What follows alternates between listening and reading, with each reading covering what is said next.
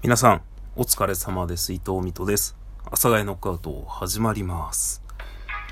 えー、っと、13日になりましたね、日付は。ということで、いかがお過ごしでしょうか。はい。ということでですね、私今、全力で、えーラジオ体操の第1と第2をやったところでございまして、ちょっとね、息が切れております。まあ、その、ラジオ体操は、なんとなく続いてますね。はい。続けていこうかな。ラジオ体操ぐらい続けていこうかなと思っております。あの、なんていうか、ゲームのスイッチも入れなくていいですね。まあ、ただ、頭の中で、その昔ね、前世紀、前世紀って何が、何をもって前世紀だっていう話なんですけど、あの、ラジオ体操むちゃくちゃやってた時があるんですよ。むちゃくちゃっつっても別に朝と夜の1回ずつをもうほぼ毎日やってた時期があって、まあその頃はね、もうなんか頭の中に音楽が染みついてたので、何もこう見ずに聞かずにラジオ体操できてたんですけど、まあまだね、あの、久しぶりなので、そこまで達してないですね。あの、音楽聴きながら、音楽っていうか、あの音聞きながら、えーやってますね、今はまだ。で、考えてみたら、まあ僕、その昔、やってたライブ配信アプリが、あの、海外の人が多くてね、あの、リスナーさんに。で、そしたら、まあ確かに、あれなんだよね。恐ろしいほど謎文化だよね。日本国民の、まあほぼほぼの人が、あの音楽を聴いたら、体操ができるんですよ。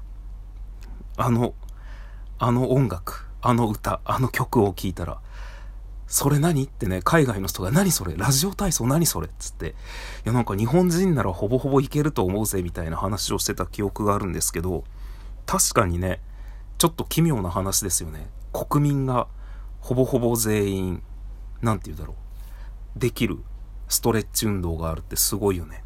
というような感覚でね、こうちょっと、ちょっとだけハーハー言いながらお送りさせていただいております。まあ真剣にやるとね、ちゃんとこう、ちょっとだけハーハー言うよね。まあでも、夜だと、あの結構ね、ジャンプする運動がね、3回ぐらい出てくるんですけど、ちょっと夜はね、まあ朝もそうなんですけど、昔住んでたところはね、なんていうかまあ、がっちりとしたビル、ビルというかまあなんというか、しっかりしたところだったんで、全然もう、どんどこどんどこ、あと下に部屋がなかったんですよね。あの、下がね、オフィスで、あの、なんだろうな、人がいなかったんですよ。あの、会社で。だから、特に気にせずね、ストレッチができてましたね。ストレッチというか、まあ、どんどんしたのもできてたな。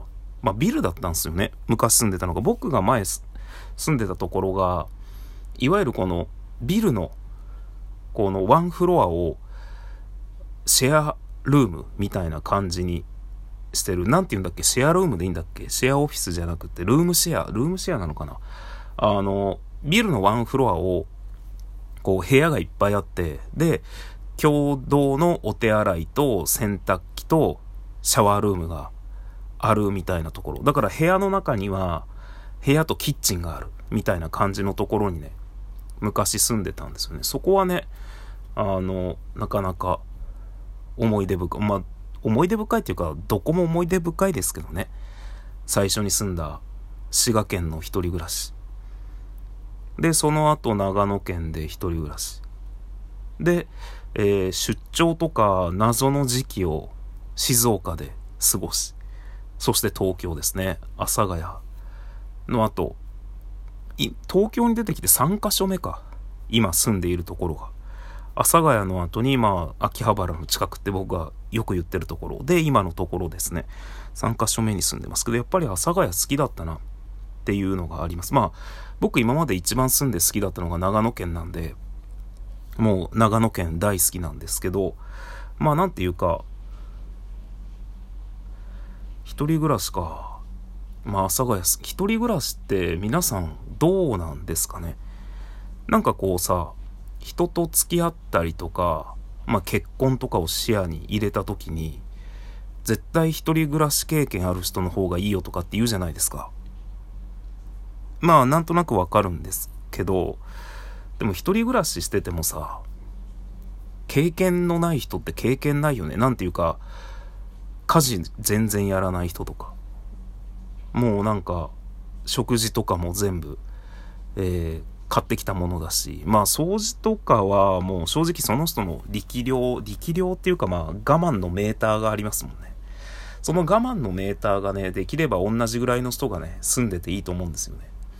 こう、多分、いやもう部屋汚れてきたやん、掃除しようやってなった時に、え、俺まだ全然気にならないこれ。ってなったら、多分その、掃除もうそろそろしようやって思ってる人が永久にすることになるんですよね。だって、その一緒に住んでる人は、ずっと、だってまだ全然やんって思ってるんですよで、そうなると多分掃除してる人が、なんで俺ばっかり掃除せなあかんねんってなるよね、多分。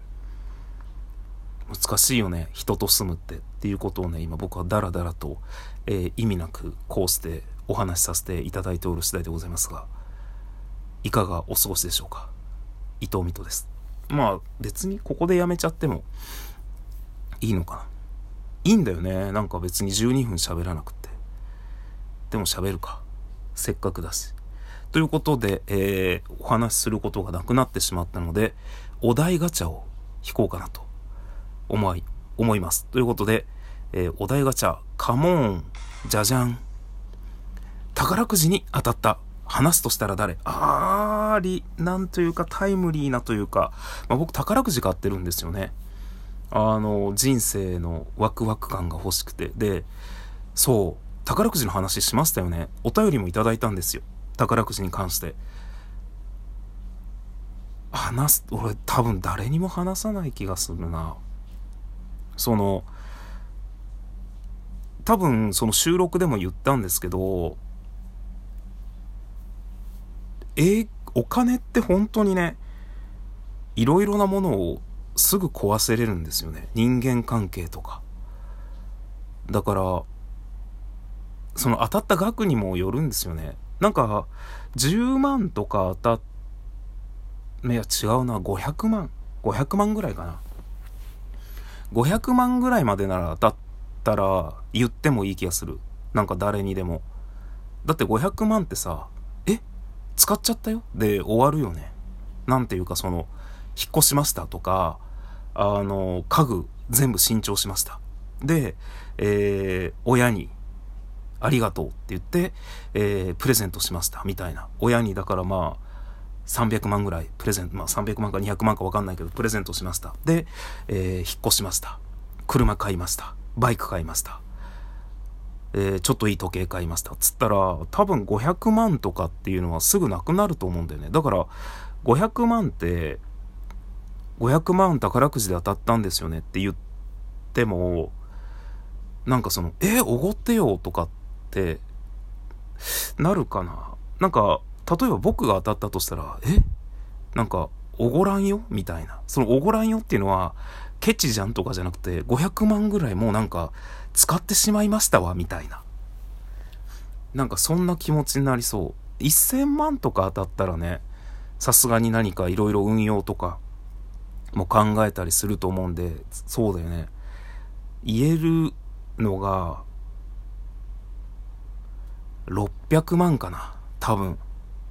600、まあ宝くじの金額わかんないですけど、600万が限界のような気がする。600万までなら当たったって言えそうな気がする。で、600万以上だと当たったって言ったら何か面倒なことになりそうな気がする。気がしますね。だから、で、まあ、ほんと誰にも話さないと思う。多分。そういう意味では親には話すかな。宝くじ、でもその親にさ、この親に話す時の問題があるよね。その例えば1000万当たりました。500万、ちょっと今までのお礼も込めてみたいな感じで、こう実家にね、ボロンって出した時に、これ、例えばさ、その、まあ、せこい人間なんでね、500万当たったっつって300万、その本当は1000万当たったんだけど、500万当たったっつって300万出した方が、なんかこの、いろいろすなんかいい感じがするんだよね。なんかうまく言えないんだけど。だから、多分、そうだね。宝くじに当たった話すとしたら誰っていうのは、いろいろなことを想定した結果、多分僕、いろんな人に話すと思います。いろんな人に話すけど、当たった金額をごまかすと思う。その、600万までなら600万って言うと思う。で、多分1000万当たったとか、もしくはもう本当に僕が買ってるビッグとかでキャリーオーバーでもう2億3億当たったとしても僕は多分600万当たったって言うと思います。上限ですね。僕が、僕が宝くじ当たったっていう上限600万だと思います。だから、なんかそしたらいい気がするな。なんか600万当たったっつって親に300万とかボロンっつってで、600万当たったっつって、友達にちょっと飯をおごって、600万当たったっつって、なんか周りの人に、あ、もうないんですよ、600万なんで。って言いながらも、まあ何億か当たってるとかっていう、そうだと思うな。多分、みんなに話すけど、600万当たった。僕が600万当たったっつったら、なんか、怪しんでください。で、逆に、そうそうそう、逆にね、僕なんかその、何千円とかって、なん、なんかね、言ってもな、みたいな感じの、なんか宝くじ当たったっていう、なんか雰囲気だけ先行しちゃいそうな気がするんで、なんか何千円は逆に言わないかもしれないです。だからいつか僕が600万当たったっつったら、こいつ、ちょっとやってんなと思ってください。ということで皆さんご清聴ありがとうございました。また次回どっかでお会いいたしましょう。この時間お相手は伊藤美斗でした。